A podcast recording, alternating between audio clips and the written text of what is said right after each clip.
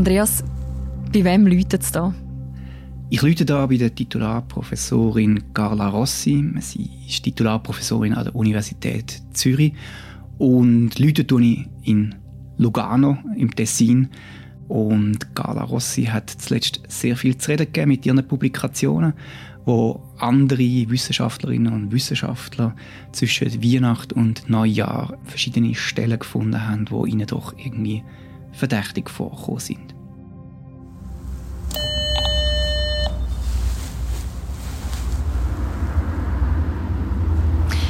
Du läutest, aber die Tür bleibt zu.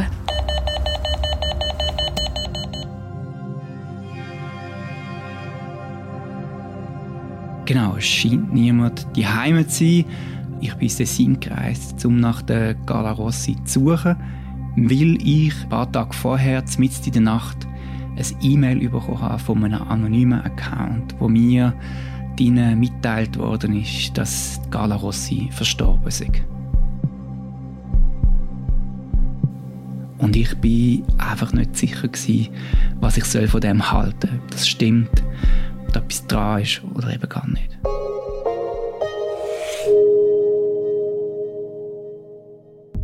Heute bei «Apropos» der groteske Fall von einer verschwundenen Forscherin.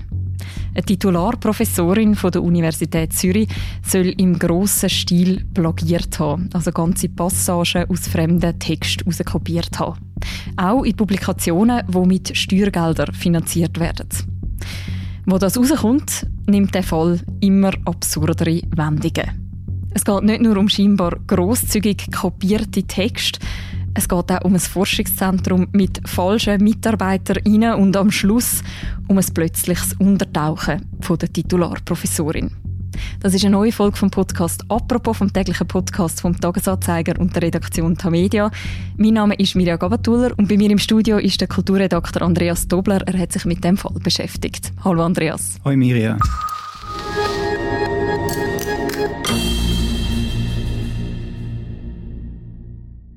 Quindi, effettivamente, nell'inventario di Palazzo Vecchio risulta collocato... Andreas, fangen wir von vorne an. Wer ist die Carla Rossi? Carla Rossi ist eine Titularprofessorin am Romanischen Institut der Universität Zürich. Das heißt, sie hat eigentlich alle Qualifikationen, die man braucht, um eine Professur überzukommen. Also sie hat nicht nur Dissertation geschrieben, sondern sie hat auch eine Habilitation, also das zweite Buch.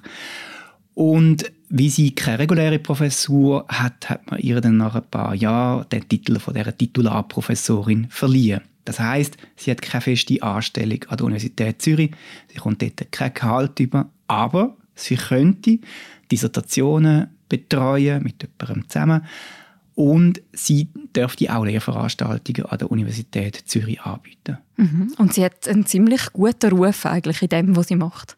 Sie hat zumindest eine sehr umfangreiche Publikationstätigkeit entwickelt. Also sie hat sehr viel publiziert, was an sich beeindruckend wäre. Gäbe es jetzt nicht die kritischen Stimmen, die sagen, da könnte etwas nicht stimmen bei diesen Publikationen. Und zwar bei mehreren Publikationen. Die kritischen Stimmen, die hört man das erste Mal um Weihnachten herum, im letzten Jahr. Dann nämlich stellen die Leute das Arbeiten von der Carla Rossi das erste Mal in Frage. Genau, also am 24. Ähm, Dezember, also am Heiligen Abend, fängt das eigentlich an. Da veröffentlicht äh, ein Blogger namens Peter Kidd in seinem eigenen Blog, wo er seit mehreren Jahren sich mit Handschriften beschäftigt, Fragen. Also er weist darauf hin, dass es Übereinstimmungen scheint zu geben zwischen dem, was er in seinem Blog publiziert hat und dem, was Gala Rossi veröffentlicht hat. Und er zeigt dort das erste Mal auf, wie dann der Carla Rossi, ihres Umfeld, das Forschungszentrum, das Frau Rossi privat betreibt, reagiert hat, wo er die mit dem konfrontiert. Und ähm, dort hat er eine sehr schnippische Antwort bekommen von einer Sekretärin, wie sie dieser E-Mail geheißen hat, die er bekommen hat. Was ist die schnippische Antwort? Ja, es heisst in der, scheint in dieser ähm, E-Mail geheißen zu haben, dass er ja bloggt und die Blogs, die haben eigentlich keinen wissenschaftlichen Wert.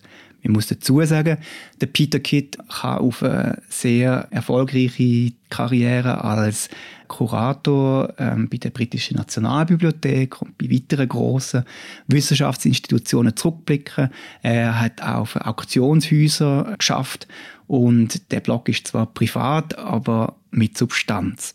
Das heißt, er wirft ihr vor, dass sie von ihm Textpassagen übernommen hat. Das Ganze löst ja so ziemlich großes Interesse an der Carla Rossi aus. Genau, am Anfang sieht es so ein bisschen so aus, als hätten die Leute sehr viel Zeit zwischen Weihnachten und Neujahr, wir alle. und fangen dann mal so ein bisschen an grübeln und finden das noch so einen interessanten Fall. Ein bisschen eine gewisse Sensation hat es ja auch noch, weil da eben die sehr schnippische Antwort kommt. Und dann sieht man aber dann doch ziemlich bald, dass dem Verdacht irgendwie weiter sollte gefolgt werden, weil es einfach immer mehr Hinweise gibt, dass da etwas nicht könnte stimmen. Und es ist dann auch so, dass sich an der Universität Leiden, also in Holland, ein Team von Forscherinnen und Forschern ähm, auch anfangen mit diesen Publikationen ähm, zu beschäftigen. Die haben eine eigene Seite, die heißt Newschecker NL und darauf erscheinen dann sehr schmal umfangreichere Artikel, wo dann Stellen dokumentiert sind, wo scheinbar doch irgendwie erstaunliche Übereinstimmungen aufzuweisen scheinen. Und darunter ist ein Aufsatz über den Michelangelo, also über den Maler. Da hat ein ähm, italienischer Forscher 2004 einen Aufsatz kopiert und gemäß Newschecker stimmt eine Publikation von der Carla Rossi, die sie viel später veröffentlicht hat, zu 77 Prozent mit dem Aufsatz überein. Mhm. Das heißt, 77 Prozent ist quasi der gleiche oder fast der gleiche Wortlaut. Scheint so zu sein, ja. Gemäss Newschecker ist das so. Mhm. Finden Sie auch noch andere so Passagen, die Ihnen ein bisschen komisch vorkommen? Sie finden immer mehr und ähm, zuletzt haben sie dann auch noch in einem Buch über den Zweiten Weltkrieg, also Gala Rossi hat ein Buch über jüdische Flüchtlinge ähm, im Zweiten Weltkrieg veröffentlicht. Dort finden Sie Stellen, die aus einem Zeitungsartikel vom Georg Kreis, ehemaliges Mitglied von der Bergier-Kommission, Professor der Universität Basel war er früher noch, wo es auch wieder sehr große Übereinstimmungen scheint zu geben. Insgesamt auf 138 Seiten geht Newschecker von 42 Passagen aus, wo es so Übereinstimmungen, große Übereinstimmungen scheint zu geben. Das nennt man eben in der Forschung nachher quasi ein Plagiat, wenn man etwas übernimmt, aber Quellen nicht angibt. Das sind ja zum Teil eben wissenschaftliche Texte und zum Teil sind das dann auch Passagen, wo es ein bisschen absurder ist. Genau, also Plagiat ist einfach etwas, das nur ein Gericht kann vorstellen also feststellen. Und da muss man immer sehr vorsichtig sein in den Formulierungen. Also eben die Übereinstimmung scheint zu geben.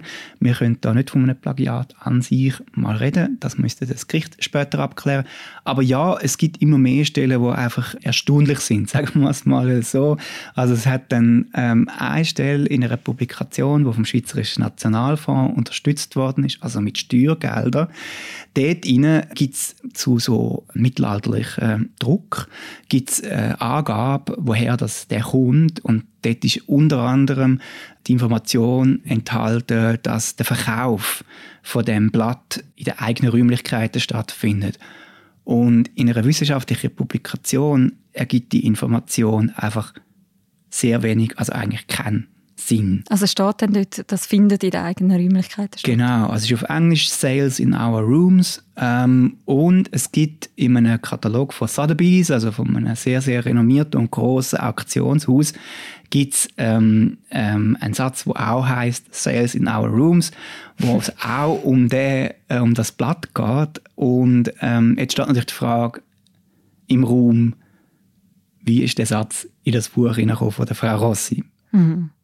Dann ist natürlich der Schluss dass man denkt, das könnte quasi kopiert sein. Man hat ja sogar bei ihrem Selbstbeschreib von ihrer eigenen Forschung so Übereinstimmungen gefunden, oder? Genau, das ist dann, ich habe das mir angeschaut, also das ist uns als erstes aufgefallen. Ich habe das oben abgeladen, das findet man auf der Seite von der Universität Zürich, also wo sie sich selber vorstellt, als Titularprofessorin, habe ich das Dokument angeschaut und das ist so sehr ähm, groß, wird da erzählt, was ihre eigene Forschung ist. Und dann habe ich einen Stichprobe gemacht und habe geschaut bei einer Formulierung, ähm, woher denn die könnte kommen oder wo die sonst noch vorkommt.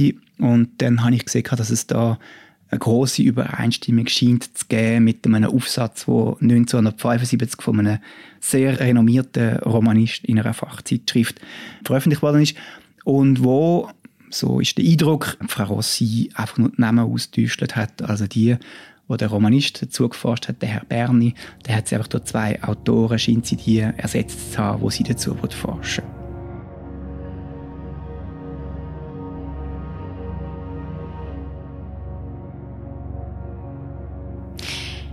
Wir haben also eine Titularprofessorin, wo gewisse Leute sagen, sie hat aus anderen Werken kopiert, ohne das anzugeben. Mit dem fängt die ganze Geschichte an und von da an gibt es immer unglaublichere Wendungen. Wie geht es weiter?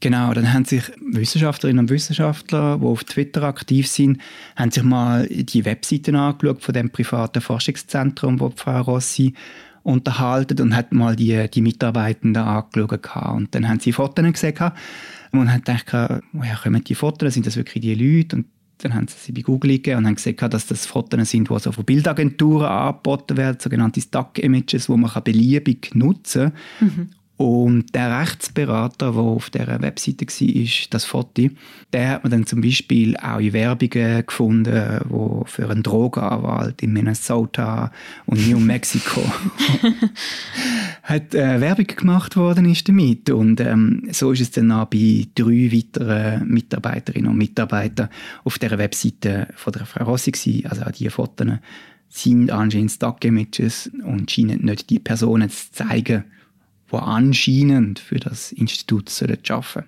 Mhm. Trotz all dieser Hinweise, die vielleicht auch ein bisschen merkwürdig dastehen lassen, bekommt sie nach wie vor auch Unterstützung aus Forscherkreisen. My name is Carlo Chiurco. I am Associate Professor of Ethics at the University of Verona, Italy. And I make this video on the defamation campaign that is going on against Professor Rossi. Das ist tatsächlich and, etwas, was mich am stärksten erstaunt hat. Es gibt dann auf ihrer Webseite gibt's mehrere Wissenschaftlerinnen und Wissenschaftler, die sagen, wir solidarisieren uns mit ihr und zwar sehr entschieden. Und darunter sind auch ein Professor vom Romanischen Institut und ein pensionierter Professor wo sich empört zeigen über eine vermeintliche Medienkampagne gegen Carla Rossi und wo ihre weiterhin ihre Unterstützung zusagen, obwohl inzwischen sehr, sehr viele Hinweise im Raum stehen, wo einfach darauf hindeuten, dass da wahrscheinlich etwas nicht super gelaufen ist, zwar nicht einmal, sondern sehr, sehr häufig. So again, I hope that this campaign will shortly end uh, leaving room for a proper academic confrontation about the points that have been discussed about plagiarism or whatever.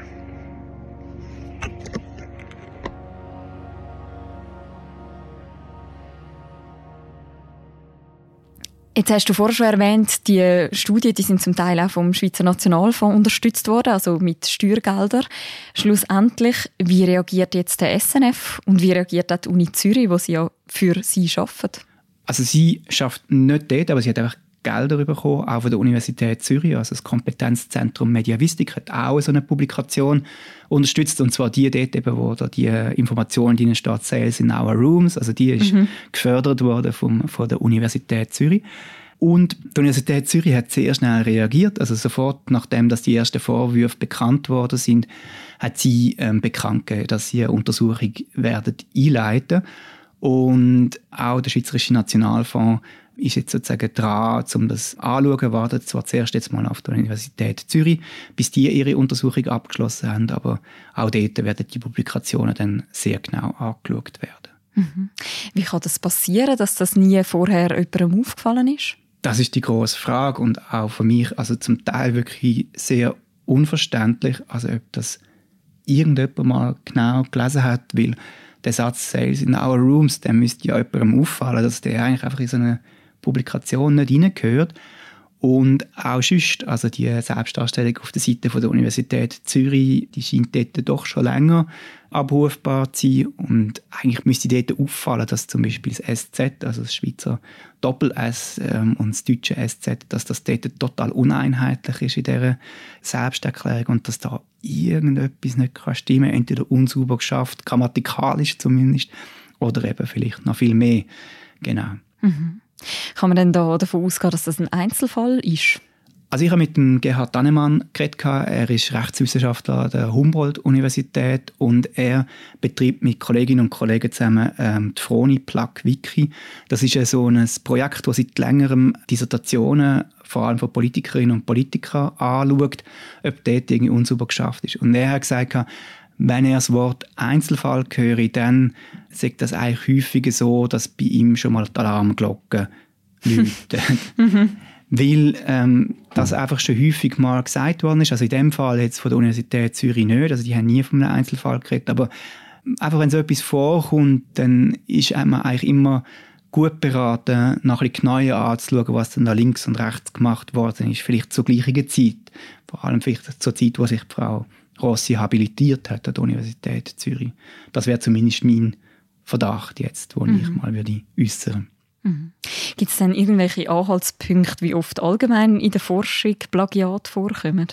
Ich glaube, das weiß man nicht, aber ich finde die Froni Plug Wiki, also die, die wirklich seit längerem ähm, Qualifikationsschriften anschauen, ist es doch immer sehr erstaunlich, wie viel das man findet und es dann doch auch bei Leuten vorkommt, wo man es zum Teil gar nicht vermutet. Also vor ein paar Jahren ist mal der Fall bekannt worden vom früheren Leiter vom Thomas Mann Archiv, vom Thomas Sprecher.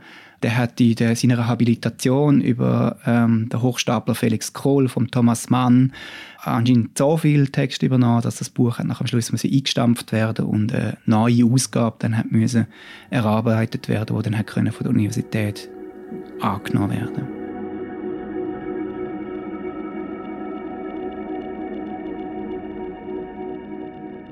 Es gibt ja jetzt zahlreiche so Vorwürfe gegen Carla Rossi. Wie reagiert sie auf all diese Anschuldigungen? Äußert sie sich mal zu dem?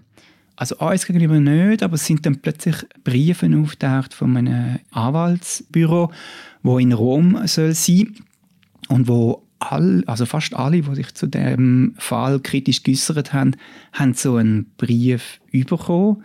Und sehr früh steht dann die Frage im Raum, wie der Ton in diesen Briefen ist komisch und ob das Anwaltsinstitut tatsächlich existiert. Und ähm, als ich dann versucht habe anzuleiten auf dieser Telefonnummer, die auf dem Briefkopf angegeben worden ist, habe ich äh, Nachricht bekommen, die Telefonnummer existiere nicht. Und dann habe ich meine Frage schriftlich eingereicht bei der E-Mail-Adresse, wo die Briefe verschickt hat. Was ist da dabei herausgekommen, wo du versucht hast, sie mit diesen Vorwürfen zu konfrontieren? Als ich ihr das geschickt habe, also das E-Mail, ist zur Nacht am 20 vor 1 von einem anonymen E-Mail-Account eine Nachricht gekommen, wo es drin heisst, vertraulich, Gala Rossi sei am 17. Januar 2023 verstorben.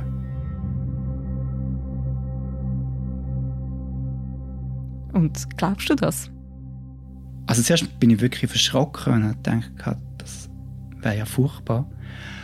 Und dann habe ich mir den Absender ein bisschen genauer angeschaut, eine anonyme E-Mail-Adresse, die so etwas verschickt und es gibt dann auch einen Twitter-Account, der sehr ähnlich lautet wie die E-Mail-Adresse. Ich denke, kann das wirklich stimmen? Und ich würde jetzt das als Erste durch die E-Mail erfahren. Und ich habe immer gedacht, wenn so viel nicht stimmt in dieser Geschichte, muss ich das glaube mal zumindest in Frage stellen, ob das wirklich so ist. Und da habe ich bei der Universität Zürich angefragt, ob sie etwas gehört haben. Immerhin noch eine laufende Untersuchung. Sie ist dort Titularprofessorin und von der Universität Zürich habe ich dann ähm, Nachricht bekommen, dass sie nichts von dem gehört haben, dass sie soll verstorben sein Und dann habe ich beschlossen, ich gehe ins Dessin. Ich gehe sie suchen, ich wollte wissen, ob sie noch lebt. Das ist der Moment, wo du vor der Tür stehst und niemand aufmacht.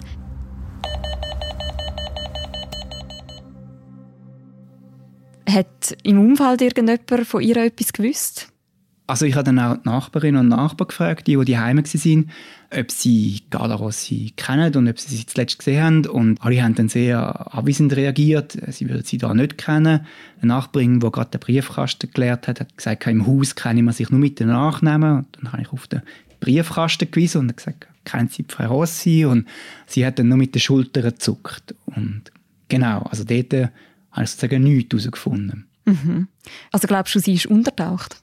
Also zumindest habe ich das lange gedacht, dass es jetzt wirklich auch so eine Strategie ist, dass sie sich nicht mehr wird in der Öffentlichkeit äußern Aber dann, etwa zwei Wochen später, nachdem ich das E-Mail bekommen habe, wo es ihnen geheißen hat, sie sei tot, hat jemand auf Twitter gesagt, da im englischen Handelsregister ähm, gibt es ein Dokument, wo Carla Rossi am 31. Januar, also zwei Wochen später nach ihrem mutmaßlichen Tod, wo sie selber mit einer elektronischen Unterschrift unterzeichnet hat und wo sie einen Verlag aufgelöst hat.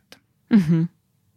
Und das ist ja nicht das einzige Lebenszeichen, das es von ihr gibt. Genau, also später sind dann auch Anwaltsbriefe auftaucht, wo eben sehr viele Leute abgemahnt worden sind, wo mal etwas Kritisches zu der Gala Rossi publiziert oder auf Twitter gesagt haben. Die haben Briefe bekommen, wo eigentlich immer davon geschrieben wird, dass eben ihre Mandantin und so, ähm, dass die jetzt äh, ihre Rechte geltend macht. Und ich habe mich dann ja auch an das Anwaltsbüro gewendet und habe auch die Frau Rossi ins CC reingenommen und habe die beiden adressiert und habe einen Brief zurückbekommen. Und was steht in dem Brief, den du zurückbekommen hast?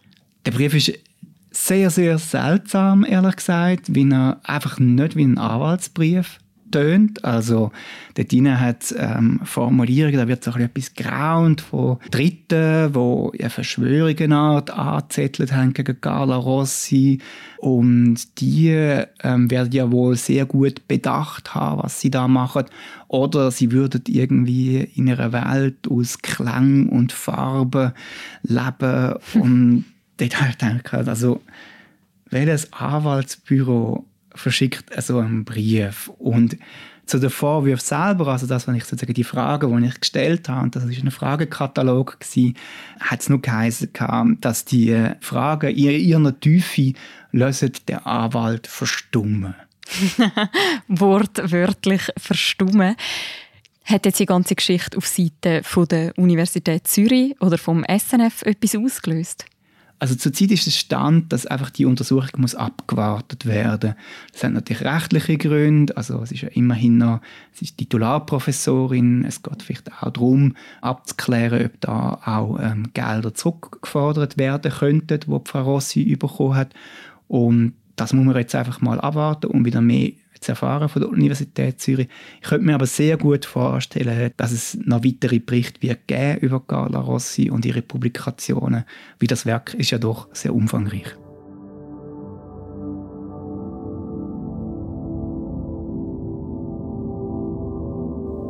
Es hat angefangen als Äußerung auf Twitter und am Schluss hat man sogar die vermeintliche Todesnachricht. Was nimmst du selber aus dieser ganzen Geschichte und Carla Rossi mit? Irgendwie ein großes Erstaunen, dass so etwas in unserer Welt möglich ist, dass es niemandem vorher aufgefallen ist und eigentlich möchte ich gerne wissen, wer die Gala Rossi ist und wie sie so weit hat können kommen, dass sie das gemacht hat, was sie jetzt alles da hat. Mhm. Und Fußnoten wirst du wahrscheinlich auch nie mehr gleich lesen wie vorher. Nein, auch mit großem Interesse, um zu schauen, ob es irgendwie einen Verkauf irgendwelcher Räumlichkeiten gibt. Danke vielmals, Andreas, dass du die Geschichte bei uns nochmal erzählt hast. Merci dir. Man kann die ganze Geschichte auch noch nachlesen. Wir verlinken die auch noch im Beschreib zu dieser Episode. Und wenn man übrigens auch kein Abo hat vom Tagi oder vom Tamedia-Titel, dann kann man das jetzt auch drei Monate testen als Podcasthörerin oder Podcasthörer und zahlt dafür nur einen Monat. Und alle Infos dazu gibt es auf tagiabo.ch. Und das war die heutige Folge von unserem Podcast «Apropos». Die nächste Folge von uns, die hören ihr morgen wieder. Bis dann, macht's gut. Ciao miteinander.